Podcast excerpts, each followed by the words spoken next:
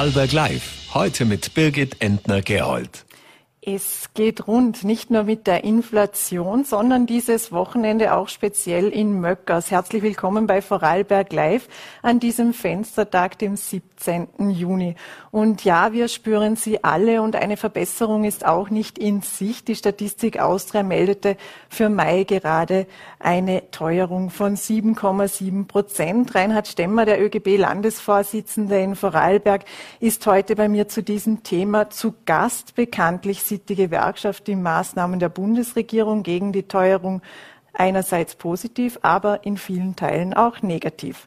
Doch zuerst blicken wir nach Möckers. In dieser beschaulichen Gemeinde liegt dieses Wochenende wieder Benzin in der Luft. 2019 fand zum letzten Mal, fanden zum letzten Mal die Rennen statt, die bekanntlichen, und jetzt wird Möckers wieder zum Nabel der Motocross-Welt.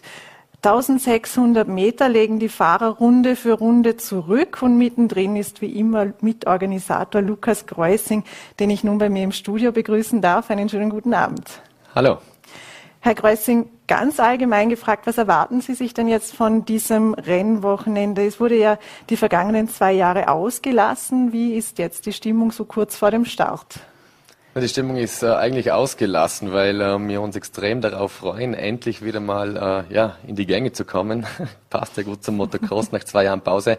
Und äh, deswegen ist die Stimmung gut, ähm, so gut wie das Wetter nämlich, ähm, auch eigentlich tipptopp. Ähm, und somit dürfen wir uns ja, freuen auf spektakuläre Rennen, spannende Rennen und äh, zwei lässige Tage bei uns im schönen Leibachtal.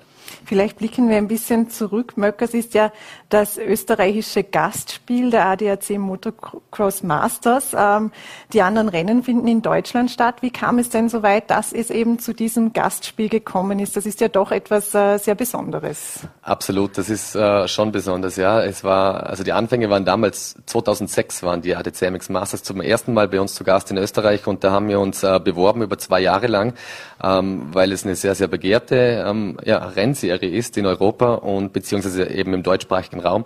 Und wir haben uns dann als österreichischer ähm, äh, Austragungsort quasi beworben und äh, haben dann mal den Zuschlag bekommen 2006. Ähm, da hat es noch nicht alles so reibungslos funktioniert, aber trotzdem haben wir da mal Masters Luft geschnuppert quasi und 2010 dann wieder und dann haben wir 2016 wieder gesagt, wir wollen das wieder äh, ausführen ähm, und äh, haben uns wieder beworben und dann kam es wirklich ins Laufen. Und, äh, und jetzt ist es eigentlich so, dass wir tatsächlich das Prädikat haben, dass wir mit die Veranstalter sind, die am meisten Publikum in die Strecke bringen. Ähm, und äh, deswegen ist es auch für die Masters eine coole Geschichte, zu uns nach Möckers zu kommen. Wir sind extrem stolz darauf, dass wir auch der einzige österreichische Tourstopp sind. Ja. Apropos Strecke, vielleicht schauen wir auch kurz in den Track-Check mit Mike Gwerder, den Sie heute am Vormittag erst veröffentlicht haben. Ähm, vielleicht schauen wir uns kurz das Video an.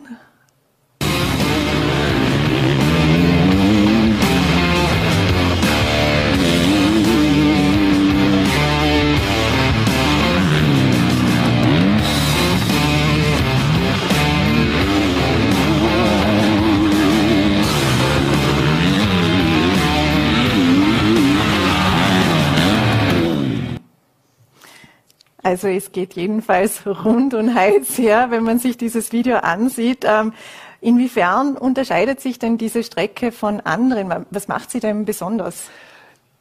Möckers ist eine ganz besondere Strecke und das sage ich nicht deswegen, weil wir nun mal Veranstalter sind da oben in Möckers, sondern ähm, weil es noch eine der ganz wenigen Strecken ist, die wirklich quasi in die Natur eingebettet ist. Ähm, heutzutage ist es eigentlich Usus, dass man in eine Wiese, die Tupfen gerade ist, mit vielen, vielen Sattelzügen äh, Dreck herführt und eine Strecke baut, um das Event zu machen und dann wieder zurückbaut. Ähm, und wir haben das ganze Jahr über Trainingsbetriebe und ist in den Hang eingebettet und die ganze Kulisse auch natürlich mit äh, eigentlich, ja, ganz unten der Bodensee, äh, da die Motocross-Strecke mitten im Hang. Und das ist eigentlich das Spektakuläre auch, dass es wirklich quasi eine Naturstrecke ist und nicht eine extra für dieses Event angefertigte Strecke ist, ja. Es gehen ja als Favoriten einmal die beiden Serienführenden, unter anderem Max Nagel, äh, in das Wochenende in Möckers. Welche Favoriten sehen Sie daneben auch noch? Ja, es ist eben Max Nagel ist bei uns. Ähm, der ist früher MXGP gefahren, also sprich Weltmeisterschaft. Ähm, ist jetzt eigentlich schon ein alter Hase, ist äh, mein Jahrgang, also 35 ist er schon.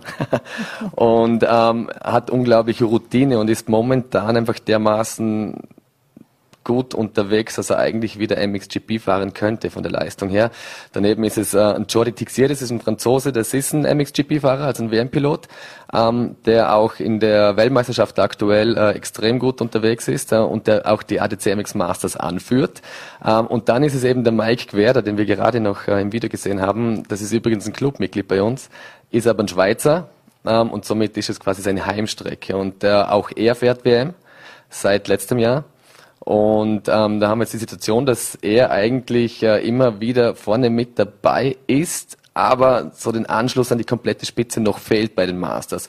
Ähm, aber jetzt aufgrund der Geschichte, dass eben das quasi seine Heimstrecke ist, ähm, erwarten wir uns da mit ihm schon äh, ein harter Fight mit Max Nagel, Jordi Tixier, Mike Querder und so weiter, genau.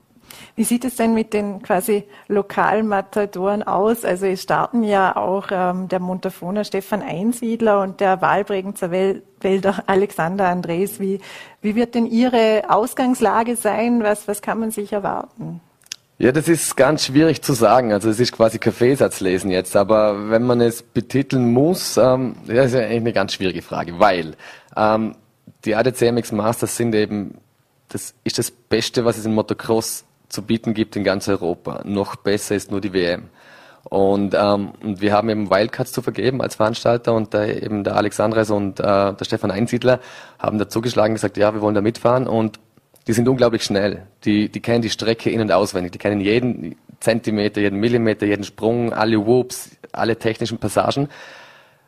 Also die sind da zu Hause und sind auch schnell, aber bei den Masters ist es so, dass da einfach viele Vollprofis mit dabei sind und ähm, ja, und ich bin gespannt, ob sie sich quasi qualifizieren können. Ähm, und da merkt man auch eben, dass das Niveau dermaßen hoch ist äh, bei den Masters, dass, ähm, dass sie sich eigentlich, wo sie wirklich einen Millimeter kennen, trotzdem schwer tun, um sich überhaupt fürs Rennen zu qualifizieren. Die äh, Qualifikationsrennen sind alle am äh, Samstagvormittag und am Mittag wissen wir eigentlich dann, ähm, ob sie wirklich sich qualifiziert haben oder nicht. Ich würde es ihnen wünschen, extremst und es von Herzen auch gönnen, ähm, aber der Weg dahin wird schwierig. Aber mit einem perfekten Tag kann die Qualifikation klappen. Es wird ja so sein, dass der erste Finallauf bereits am Samstag stattfinden wird. Wieso? Das war ja früher anders. Ähm, wieso kam es zu dieser Veränderung?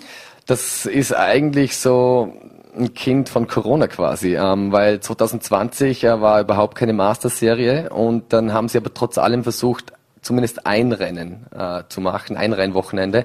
Das war dann im äh, August oder September 2020 eben. Und dann haben sie gesagt, wenn es nur ein Rennen ist, dann machen wir zumindest drei Läufe pro Klasse. Früher war es so, dass äh, jede Klasse zwei Läufe hatte und somit war das Samstag, war am Vormittag Training, am Nachmittag Qualifikation und am Sonntag waren dann die Rennen. Jetzt haben sie eben äh, aufgrund von dem Rennen 2020 gesagt, wir machen drei Läufe. Das heißt, am Samstagvormittag war dann, oder ist jetzt aktuell Training und Qualifikation und am Nachmittag schon das erste Rennen von drei. Und äh, dieser Modus ist eigentlich gut. Die Fahrer drücken es durch von, von der Kraft her. Das ist, war nämlich tatsächlich ein Thema, äh, ob sie mhm. drei Rennläufe, ob das geht oder nicht. Äh, dann hat man die Erfahrung gesammelt, es funktioniert. Und wir als Veranstalter, für uns ist es natürlich ein totales Highlight, weil wir können somit im Prinzip auch dem Publikum, den Besucherinnen und Besucher auch der Samstag schon als kompletter vollwertiger Renntag präsentieren und, ähm, und hoffen somit auch, dass am Samstag schon einige Leute mehr kommen natürlich und äh, das wird auch so sein. Wir haben es auch im Vorverkauf schon gemerkt, ähm, weil einfach du nicht nur Training und Quali siehst, sondern eben vollwertige Rennläufe. Und somit haben wir am Samstag eben schon äh, mindestens vier Rennläufe und dann am Sonntag nochmals sechs. Und äh, somit ist es für uns eine gute Geschichte, absolut. Welche Uhrzeiten sollten sich denn die Besucherinnen und Besucher unbedingt merken? Also was sollte man absolut nicht verpassen? Absolut nicht verpassen sollte man 13.30 Uhr am Samstag, weil da wird eben das erste Mal der Startbalken fallen bei uns in Möckershofen. Ähm, und am Sonntag geht's dann um 10 Uhr schon los und da fällt das eine um das andere Mal der ganze Tag der Startbalken und ähm, dann wird's richtig heftig auf der Strecke. Also glaube die Uhrzeiten 13 Uhr Samstag und 10 Uhr Sonntag. Ich glaube, das trifft relativ gut. Mit wie vielen Besucherinnen und Besuchern rechnen Sie denn? Also wie läuft denn der Vorverkauf und äh, was macht denn jetzt das Wetter mit der Veranstaltung? Ja, das Wetter macht eigentlich, was es will, äh, ist äh, fast das Einzige, das man nicht beeinflussen kann als Veranstalter, aber das äh, muss ich ja nicht erzählen natürlich. Ähm, es wird heiß, natürlich, das wissen wir alle, ähm, haben Wetterbericht angeschaut. Wir hatten von 2009 bis 2014 eigentlich nur Regenrennen und da haben wir fast schon die Flint ins Korn geworfen und gesagt, das gibt's doch gar nicht, irgendwann muss die Sonne mal kommen. Dann hatten wir unfassbares Glück von 2016 bis 2019 mit perfektem Rennwetter, leicht bewölkt, Sonnenschein, so wie man es will. Ja, und jetzt kommt die Hitze. Und äh, die fordert uns natürlich schon, ähm, weil wir müssen auch schauen, dass die Piloten auf der 1,6 bis 1,7 Kilometer langen Strecke, die extrem anspruchsvoll ist, äh, auch äh, nicht nur für die Maschine, sondern eben für den ganzen Körper, ähm, dass die ja eigentlich nicht überhitzen tatsächlich. Und somit haben wir auch äh, nochmals Wasserleitungen gelegt. Wir haben nochmals die ganze Strecke gegraben, ähm, um unterirdisch noch Wasserleitungen zu graben, damit es beispielsweise im Ziel die Piloten schon nass abspritzen können, damit sie nicht kollabieren quasi, weil es wird einfach für den Körper eine unglaubliche Herausforderung. Ähm, und andererseits fürs Publikum ist es natürlich cool, ähm, weil von Staubentwicklung müssen wir nicht diskutieren. Die haben wir in Möckers nicht auf der Strecke, weil wir eine automatische Bewässerungsanlage haben, beziehungsweise wir können äh, auf Knopfdruck die komplette Strecke bewässern.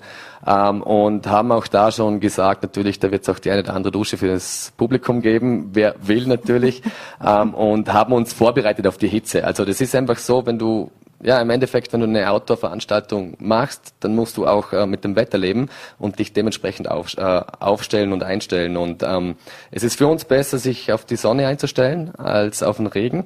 Und somit äh, sind wir absolut zuversichtlich, dass viele tausende Besucher kommen. Wir hatten letztes Jahr über 6.000, 6.500 Besucher bei uns in Möckers nicht letztes Jahr 2019, mhm. pardon. Ähm, und ich denke, da können wir wieder anknüpfen, wenn nicht allzu viele ins Freibad gehen zum Schwimmen. Also wir würden uns natürlich freuen. Wir sind vorbereitet auf unzählige Zuschauer, ja. Was findet denn nach dem Rennen statt? Also mit was, äh, mit was können Sie da noch, was können Sie da noch bieten? Also wird es wieder eine Feier geben? Äh, ich habe schon gelesen, ein bisschen kleiner könnte es ausfallen. Genau, wir haben einfach aufgrund dessen, dass wir von 2016 bis 2019 wirklich auch die ADC MX Masters bei uns hatten, dann 2017 eben noch die Seitenwagen-Weltmeisterschaft und da haben wir gesehen, das können wir richtig gut. Wir können eine wirklich professionelle Sportveranstaltung ins Leben rufen äh, und das auch machen und organisieren in allen Belangen, sowohl auf der Strecke als auch neben der Strecke. Ähm, und dann haben wir uns entschieden, dass wir gesagt haben, wir lassen die Party am Samstagabend mal weg ähm, und fokussieren uns tatsächlich nur auf den Sport und wir wollen eine eigentlich die beste oder eine der besten Sportveranstaltungen in Vorarlberg sein und das Prädikat wollen wir haben äh, und arbeiten auch dafür. Und deswegen haben wir uns gesagt, wir fokussieren uns auf den Sport, machen den Samstagabend etwas kleiner, also natürlich kann man Bierchen trinken kommen, aber wir haben keine Party mehr in diesem Sinne. Äh, und somit äh, können wir uns einfach wirklich auf das Wesentliche für uns jetzt konzentrieren. Und das ist dann eben am Samstagabend das Wesentliche der Sonntag. Und das ist ein langer Tag. Und äh, vor allem für mich als als Kommentator auch an der Strecke. Ähm, und ja, und so haben wir uns entschieden, das am Samstagabend wegzulassen. Aber natürlich für die Kids und für die Familien und so weiter ist natürlich geboten. Wir haben eine Hüpfburg da zum Beispiel, die betreut wird. Ähm, äh, wir haben ein, ein riesengroßes Fahrerlager. Das ist äh, heute, also ich denke, so in zwei Stunden müsste, es, müsste der letzte Fahrer auch angekommen sein, äh, mit riesengroßen Sattelzügen, mit äh, Zelte und rotem Teppich drin und Maschinen dran und jede Maschine ein separater Mechaniker ist nicht Usus, dass man ins Fahrerlager ohne Eintritt rein darf. Bei uns ist es Usus, äh, weil wir eigentlich äh, gesagt, nicht eigentlich, wir haben definitiv uns entschieden, wir wollen eine familienfreundliche Veranstaltung sein und äh, und deswegen mit den Kids und aber auch für die Erwachsenen mal ins Fahrerlager zu gehen und das alles hautnah mitzuerleben, den Profis und den Stars eigentlich der Szene über die Schultern schauen zu dürfen, das müssen wir denen gratis ermöglichen und das soll auch so sein und und das ist auch bei den Eintrittsgeldern dasselbe. Wir haben bis inklusive 14 Jahren überhaupt keinen Eintritt erst ab 15, weil wir einfach sagen, wenn Mama und Papa mit dem Kind äh, gehen will und noch ein Freund oder ein Kumpel äh, mitgehen will, dann sollen sie das machen und da wollen wir nicht überall zugreifen. Und deswegen familienfreundlich steht bei uns eigentlich an vorderster Stelle. Mhm. Es wird also für alle ein, ein spannendes Rennwochenende. Wenn wir kurz den Ihren imaginären Hut quasi wechseln, vom, vom Mitorganisator hin zum künftigen Bürgermeister von Möckers. Sie treten da ja doch in, in sehr große Fußstapfen. Anfang August wird es soweit sein, wenn äh, Georg Bantel denn das Bürgermeisteramt äh, ablegen wird und mit welchem Gefühl gehen Sie denn äh, diese Aufgabe an? Es wird in eineinhalb Monaten wird es soweit sein. Ja, es ist äh, kaum vorstellbar eigentlich, dass es jetzt in anderthalb Monaten soweit sein wird, aber ich gehe mit einem unglaublich guten Gefühl äh, an die Sache ran, weil ich natürlich auch die letzten anderthalb Jahre ähm, auch Zeit hatte, mich darauf vorzubereiten, äh, auch mit dem äh, Herr Bandl, mit dem aktuellen Bürgermeister, auch ähm, ja mich äh, in tiefen Austausch befunden habe die letzten anderthalb Jahre. Somit weiß ich jetzt, dass ich eigentlich nicht ins kalte Wasser geworfen werde, wie es eigentlich sonst schon tatsächlich äh, normalerweise üblich ist. Äh, und somit äh, bin ich gut vorbereitet, ähm, habe ein super lästiges Team hinter mir mit der Gemeindevertretung, ähm, mit der ich einfach extrem gut zurechtkomme und sie mit mir und wir haben, ja, also eigentlich gehe ich mit einem unglaublich guten Gefühl an die Sache, musste jetzt auch lange warten, bis es soweit kam, aber wir haben das ausgemacht und äh, das ist auch gut so, ähm, aber das Gefühl ist gut und ich freue mich auf diese eigentlich ja Mammutaufgabe, muss ich jetzt sagen, obwohl es eine Kleingemeinde ist, aber du hast eine unglaubliche Verantwortung und ähm, ich bin mir dessen auch bewusst und werde alles dafür tun, dass ich es gut mache. Ich hoffe auch so gut wie, wie der aktuelle Jahr. Es war ja ursprünglich eigentlich nicht Ihr Plan, wenn man so die, den, den Listenplatz angeschaut hat. Es war, es war ja Listenplatz 10, dann sind Sie durch die Vorzugsstimmen auf Listenplatz 2 gekommen und in der Gemeinde ist es Usus, dass äh, dann der Zweitplatzierte auch den Vizebürgermeister stellt. Ähm, was hat sich durch die Wahl jetzt einmal bisher für Sie verändert, auch im Alltag, in Ihrem Arbeitsalltag? Und welche großen Veränderungen oder welche Veränderungen stehen denn in Möckers an mit, mit Ihnen als Bürgermeister?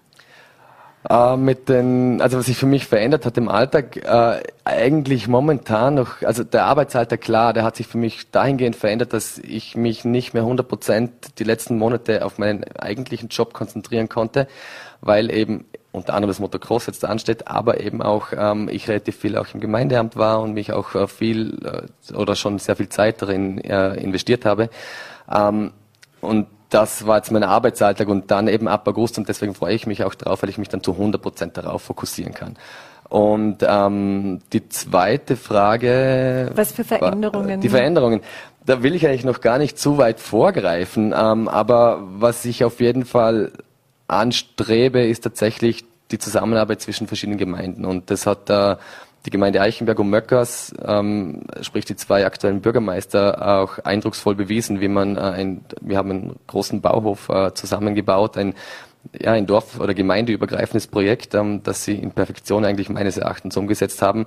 Ähm, und ich will darauf aufbauen. Ich bin der Meinung, dass wir als Kleingemeinde, wir haben 550, 570 Einwohner circa, ähm, einfach darauf angewiesen sind, zusammenzuarbeiten mit anderen, äh, damit wir einfach stärker sind. Und, ähm, und wir haben nicht das Budget von Großstädten oder von großen Gemeinden, das haben wir schlicht und ergreifend nicht. Und deswegen sind wir einfach meines Erachtens darauf angewiesen, viel zusammenzuarbeiten und äh, welche Projekte da tatsächlich jetzt angestrebt sind. Natürlich habe ich ein bisschen was im Hinterkopf, ähm, aber noch nichts Spruchreifes oder ähnliches und das muss sowas mit der Gemeindevertretung besprochen werden. Ich bin ein großer Freund davon, viel zu sprechen, viel zu reden, mit den Gemeindevertretungen äh, ja, zusammenzuarbeiten und deswegen äh, wird es dann ab August irgendwann in die Richtung gehen, dass wir wirklich äh, tatsächlich spruchreife Projekte angehen werden. Ja. Jetzt ist äh, Georg Bandl derzeit ja der dienstälteste Bürgermeister Vorarlbergs aller Zeiten, auch derzeit der dienstälteste überhaupt in Österreich. Was, was gibt einem denn ein Dienstältester denn so mit auf den Weg? Gibt es Weisheiten, gibt es äh, äh, Ratschläge, die Sie schon von ihm bekommen haben, jetzt kurz bevor Sie das Amt dann übernehmen? Ja, im Endeffekt, äh, wir haben natürlich ganz, ganz viel geredet und ich habe äh, da auch viel mitgenommen aus den Gesprächen raus und ähm, ich bin halt einer, der, wenn ich mit ihm spreche, einfach auch versuche, immer gut zuzuhören und, ähm, und da hat er mir natürlich schon einige Ratschläge gegeben.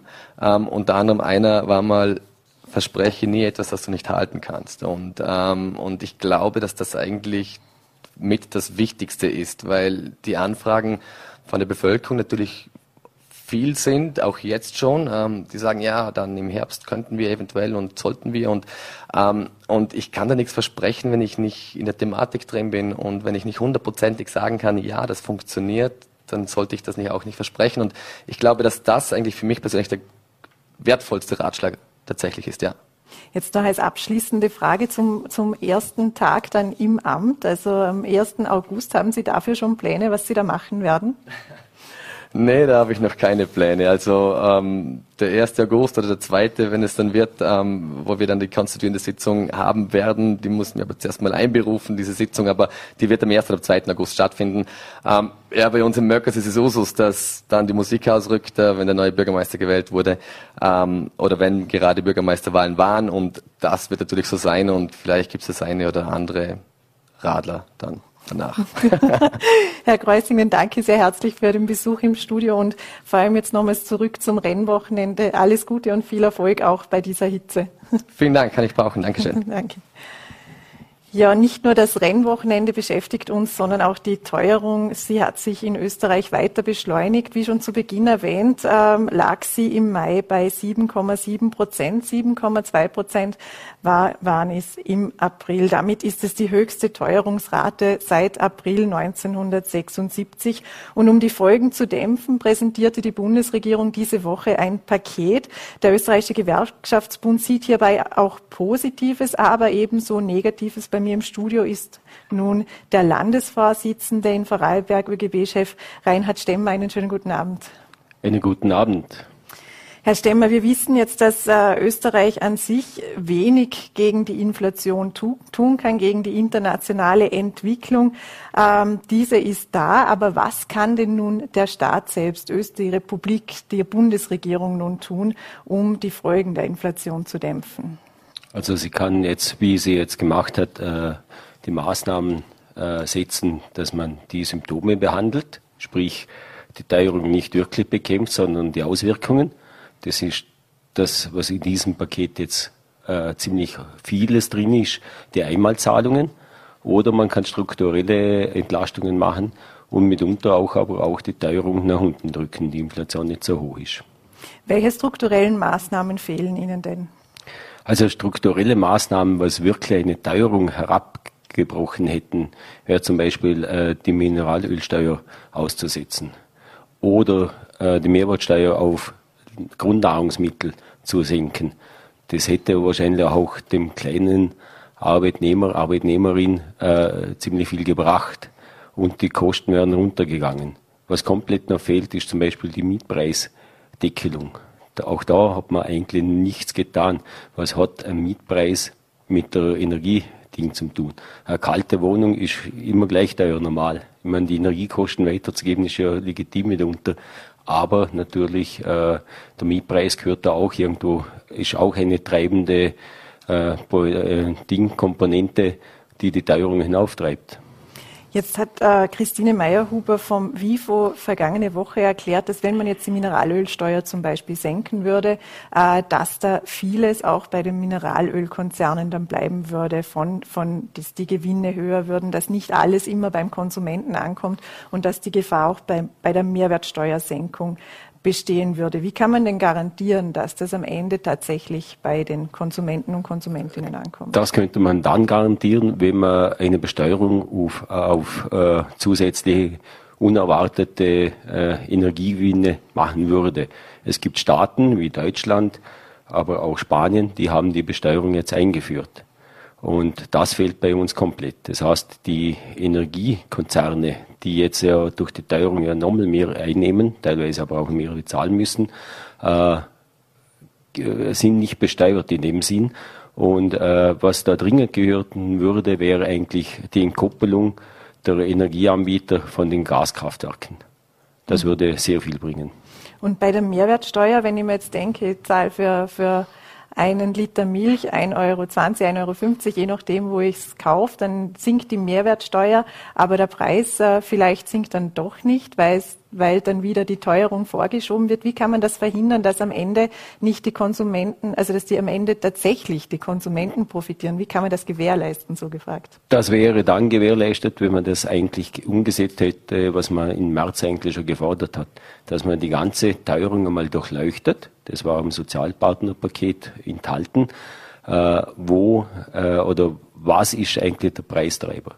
Bei manchen Sachen kommt man jetzt drauf, manche naschen einfach mit aus dem Ganzen. Die haben einfach äh, nicht wirklich eine Teuerung, die, die setzen die Preise einfach hinauf. Und irgendwo ist da jemand, der mitnascht. Und wenn man das vorher durchleuchtet hätte, dann hätte man jetzt die Möglichkeit, da drauf zu schauen und zu regulieren zum Teil. Ja. Sie haben auch die Wohnkosten bzw. die hohen Mietpreise angesprochen. Diese sind ja schon, waren schon vor der Teuerung, vor dieser großen Teuerungswelle ein Thema. Wie würde denn eine Deckelung aussehen? Wäre das eine Deckelung jetzt, also nach Ihrer Meinung, wäre das eine Deckelung zur Inflationsanpassung, die jährlich stattfindet, oder wäre das direkt eine Deckelung für die Mietpreise selbst? Also aus unserer Sicht ist eine Deckelung der Mietpreise selbst nötig. Dass die Spekulantentum, was wir ja relativ viel in Vorarlberg haben, weil wir haben sehr viel Eigentumswohnungen eigentlich in, in wenigen Händen. Äh, und da ist in der Regel recht, es kommt nicht von ungefähr, dass man vom Betongold redet. Und, und das hat bei uns, gerade im Vorarlberg, äh, sehr äh, dementsprechend, das ist einfach jetzt Usus, dass man da investiert. Und da sind so viele Spekulationen, Investoren, was da die Preise zusätzlich noch hinauftreiben. Und da müsste man drauf schauen und schauen, dass man da jetzt wirklich was einzieht. Inwiefern ließe das sich jetzt beim privaten Wohnbau rechtfertigen, also wo keine Steuermittel ähm, investiert wurden. Also wenn er gefördert ist, wenn es um einen geförderten Wohnbau geht, dann wäre das womöglich einfacher machbar. Wie sehr kann man denn in den privaten Markt eingreifen? Das wird nur möglich sein mit gewisses Gesetzesänderung und da muss der politische Wille dahinter sein. Äh, teilweise haben wir ja schon Ansätze, wo man gewisse Sachen nicht einfach steigern kann. Auch die Grundstückspreise rauschen ja in die Höhe und, und da muss man denn irgendwo was bauen dass man das überhaupt kaufen kann durch solche Maßnahmen. Aber das ist natürlich schon schwierig, das einzufangen. Aber wenn man will, der politische Wille da ist, gibt es sicher Mittel und Wege, dass man das einschränkt. Wenn wir kurz auf das Paket, das präsentierte Paket von der Bundesregierung blicken, dieses beginnt ja mit Einmalzahlungen zuerst bei der Familienbeihilfe im August und dann ähm, gibt es eine Einmalzahlung zum Beispiel für Bezieher und Bezieherinnen der Sozialhilfe, des Arbeitslosengeldes, der Studienbeihilfe.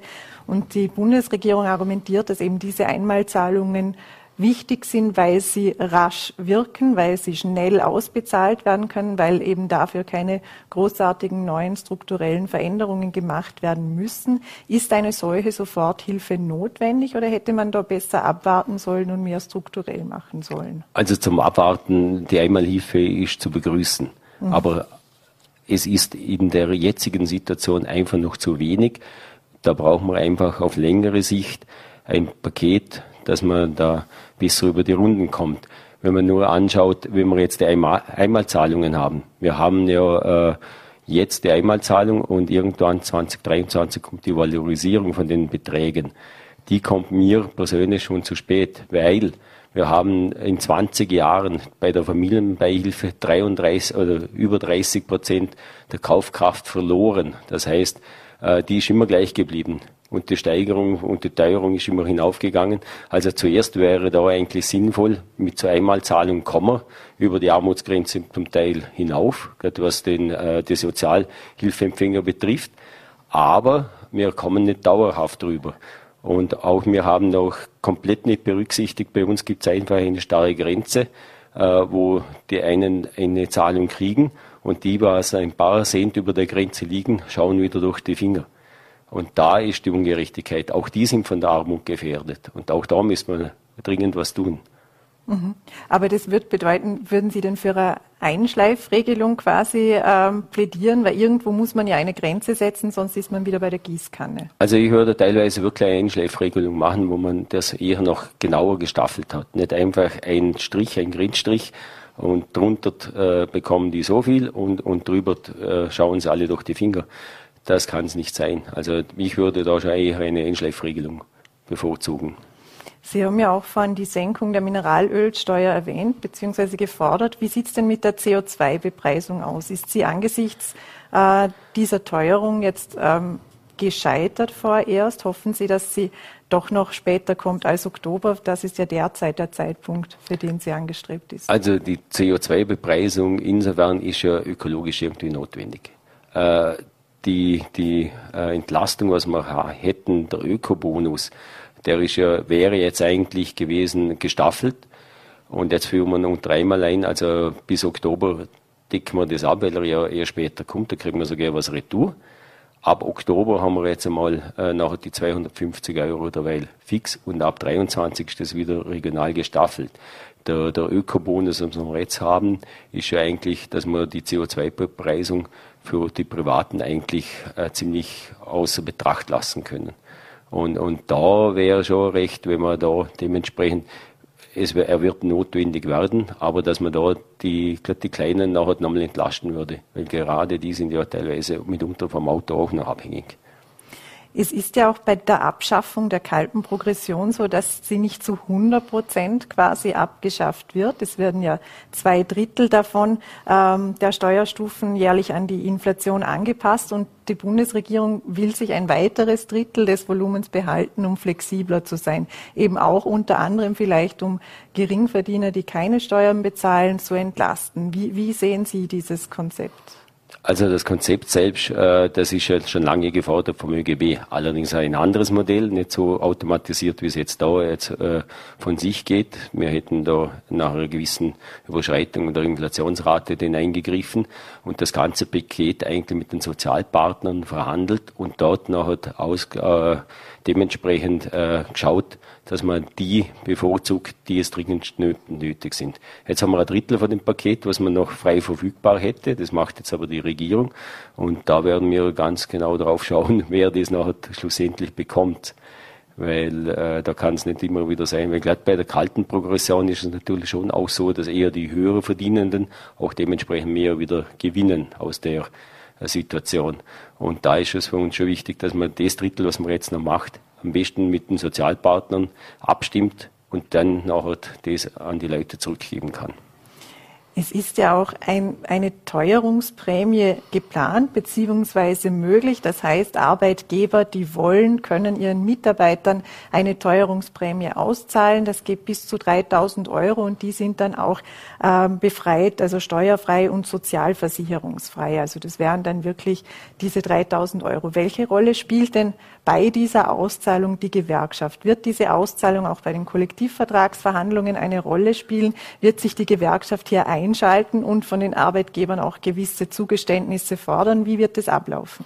Äh, so was man jetzt da gesehen hat, ist es sowieso so eigentlich äh, vorgesehen, dass man ein Drittel dieser Prämie eigentlich über die Kollektivvertragsverhandlungen äh, einverlangen müssen und, und der Rest dann eigentlich vom Arbeitgeber, Arbeitgeberinnen nachher äh, eigentlich äh, verwaltet wird und, oder ausgegeben wird. Also wir sind da sicher mit dem Boot. Unser Wunsch wäre gewesen, dass man die ganzen 3000 verhandeln könnte. Und so ist man halt wieder äh, davon abhängig, was der Arbeitgeber, Arbeitgeberin nachher wirklich ausschöpft. Es gibt ja bei uns schon Bereiche, die, die, die brummen, bei manchen Bereichen. Und da wird den Mitarbeitern wäre sicher recht, wenn man auch das belohnen würde, was sie jetzt da einspringen und machen. Im Herbst wird es ja wieder heiß sozusagen. Da starten, da stehen die Lohnverhandlungen wieder an, beziehungsweise spielen eine zentrale Rolle. Welche Rolle wird denn die Teuerung spielen? Also wenn wir jetzt an die 7,7 Prozent, 7,2 Prozent denken, der, das IHS hat heute gesagt, wir müssen noch mit steigenden Raten ähm, bis Herbst rechnen. Wie viel wird denn die Gewerkschaft fordern können? Was ist da realistisch? Also bei der Betriebsrätekonferenz am 8. Juni in Wien war ganz klar die Botschaft, dass man eigentlich die Teuerung, die Inflation eigentlich über die Kollektivvertragsverhandlungen einholen müssen. Wenn jetzt natürlich die Regierung im Vorfeld, und da ist es noch eigentlich der, äh, der Schnitt der Inflation zu betrachten, wenn die Regierung nachher Maßnahmen setzt, wo die Inflation nachher nach unten drückt, weil teilweise äh, dementsprechend Mineralöl die Umsätze nachher nicht, also die Mineralölsteuer äh, empfällt, denn das birgt sich natürlich auf die Inflation auch aus. Dann haben wir natürlich ein niedrigeres Niveau, von dem man ausgehen muss, oder? Äh, außerdem ist ja auch das äh, dementsprechend hinterlegt für äh, die Reduzierung der 0,2 Prozent aus dem Familienlastenausgleichsfonds. Das sollten wir als Gewerkschaft noch über die über die Lohnverhandlungen hat eigentlich wieder hereinbekommen. Und da ist einmal schon eine Fixkomponente, um das es mindestens steigen muss. Mhm. Sie, Sie sprechen eh gerade die Lohnnebenkosten an, die sollen gesenkt werden. Das hört sich auf den ersten Blick immer sehr attraktiv an für alle, weil es äh, für jeden besser ist. Es soll ja immer mehr netto vom Brutto bleiben am Ende, wenn man die Lohnnebenkosten spielen da ähm, vor allem für den Arbeitgeber auch eine Rolle. Und es geht ja eben um den Familienlastenausgleichsfonds und über den wird, werden ja zum Beispiel Schülerfreifahrten bezahlt. Dann geht es um die Unfallversicherung, also um Geld für die AOVA. Was, Sie haben es auch in der Aussendung erwähnt. Was sind denn da Ihre Befürchtungen? Also unsere Befürchtungen, und das ist das, was uns schon ein bisschen nervt als Gewerkschaft. Es wird immer von den Arbeitgeber, Arbeitgeberinnen äh, verkauft. Lohnnebenkosten sind zu hoch, da müssen wir runter. Das betrifft den Arbeitnehmer nicht, weil die Lohnnebenkosten zahlt der Arbeitgeber rein. Und genau aus den Lohnnebenkosten ist das äh, so äh, dementsprechend festgelegt, dass das unsere Sozialleistungen sind. Sozialleistungen sind. Zum Beispiel, wie gesagt, die, die äh, Schülerfreifahrten, die ganzen Zahlungen äh, aus den äh, Ding heraus, äh, Familienlastenausgleich, so äh, Familienbeihilfe, das kommt alles aus dem Fonds heraus. Und jetzt kürzen wir das äh, allerdings äh, auf zwei Jahre um 0,2 Prozent. Das heißt, es kommt weniger Geld hinein. Gegenfinanzierung ist nicht wirklich angedacht als Ausgleich aus dem Budget eventuell. Noch mehr weh tut uns eigentlich äh, die Unfallversicherung, die 0,1 Prozent, weil äh, aus den Unfallversicherungsbeiträgen vom Arbeitgeber, Arbeitgeberinnen ist es dementsprechend, dass wir äh, da die Prävention zum Beispiel äh, machen. Das heißt, wenn irgendwo Präventionsmaßnahmen äh, für Arbeitnehmerschutz etc. sind, das Geld geht uns dringend ab und da ist keine Finanzierung da. Und die 140 Millionen, was jetzt da vorgesehen sind, ist ein Bruchteil von dem, was wir eigentlich brauchen. Und auch die Berufskrankheiten, die hat man nie anerkannt. Teilweise, die Liste ist zehn Jahre alt und das wäre auch da aus dem Topf der AUVA. Das heißt, wenn die AUVA nicht zahlen kann, dann muss die ÖGK, wo eh schon finanziell nicht so gut dasteht, einspringen. Und bei der AUVA kann passieren, dass natürlich Reha-Zentren etc. noch zusperren müssen, weil wir da zu wenig Geld haben. Unser Anliegen generell wäre eigentlich schon, dass man die Lohnnebenkosten wegbringt, aber also nicht auf den Lohn äh, solche Fonds und Töpfe fördert, sondern wirklich aus der Wertschätzung, Wertschöpfung besser gesagt, äh, der Arbeitskraft herausgeht. Oder? Und die Wertschöpfung, muss ich sagen, ein Beispiel ist es, wenn ich jetzt hernehme, zehn Tischlereien mit 20 Leuten, die Tischlereibetriebe kämpfen, dass sie über die Runden kommen, weil da ist die Spanne eh schon so gering. Und wenn er im gleichen Zug einen Industriebetrieb mit 200 Mitarbeitern hernimmt, wo mitunter Milliarden Gewinne macht, und, und weil er irgendwo äh, äh, äh Energiedrink irgendwo abfüllt. Und, und der macht, hat die gleiche Abgabe in die Sozialfördertöpfe wie die kleinen Tischlereien aber verdient Milliarden damit. Und da ist eigentlich der Zeitpunkt gegeben, wo man eigentlich da überlegen muss und irgendwie umswitchen muss, wie kann man in Zukunft dieses Sozialsystem finanzieren. Jetzt würden der Kritiker bezüglich der Wertschöpfungsabgabe vor allem sagen, dass das ein verstaubtes Modell ist. Das hat ja Christian Kern hat es wieder aufgegriffen. Es ist ja schon deutlich älter und geht ja in die 70er, 80er Jahre. Wo war es die Maschinensteuer? Ja, die Maschinensteuer. Ähm, was entgegnen Sie da? Also wieso, wieso kommt dieses Thema immer und immer wieder?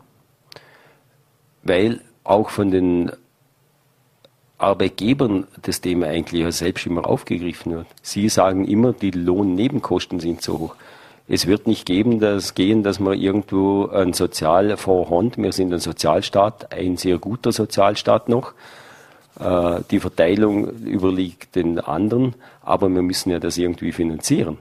Und, und wenn, wenn man die Lohnnebenkosten, wenn man sagt, wir können nicht so viele Leute einstellen, weil die Lohnnebenkosten sind bei uns zu hoch, dann entlaste ich die Arbeit, wenn die Lohnnebenkosten weg tun, mache die Wertschöpfung draus.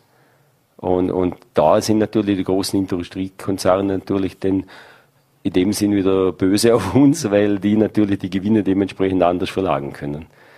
Und die Argumentation ist dann ja auch, dass äh, zu wenig Geld für Innovation und Investition übrig bleibt. Das ist der Umkehrschluss nachher. Denn, denn heißt wir können das nicht finanzieren, weil, weil wir dann zu viel abgeben müssen. Aber wenn ich jetzt da anschaue, was teilweise Industriebetriebe wirklich an Gewinnen reinfahrende im Milliardenbereich äh, ich glaube, dass man da viele Arbeiter einstellen könnte, wenn man, wenn man da die Arbeit nachher dementsprechend macht. Und gerade wenn man die Arbeit äh, auch, auch Planer, in, in, äh, Ding, Ingenieure etc., auch die bekommen ja einen Lohn und auch von denen her. Und da kann ja da ohne weiteres, wenn ich natürlich, wenn mir ein, ein Industrieplaner oder sonstiges äh, billiger kommt in der Arbeit, dann brauche ich nicht äh, das Auslagern nach Indien, dass die mir das machen. Vielleicht noch abschließend, äh, Landeshauptmann Markus Wallner hat auch angekündigt, dass er äh, kommende Woche ein Paket oder mit einem Paket nachlegen wird und eben auch Maßnahmen vorstellen wird, die auf Landesebene möglich sind. Und er hat eben zum Beispiel die Wohnbauhilfe und Zuschüsse für Familien- und Heizkosten angesprochen. Was ist denn auf Landesebene notwendig? Also der Schritt ist richtig, der unterstützen wir auch. Wir werden schauen, was denn wirklich am Ende des Tages herauskommt äh, und auch dementsprechend schauen müssen, wie das nachher ist.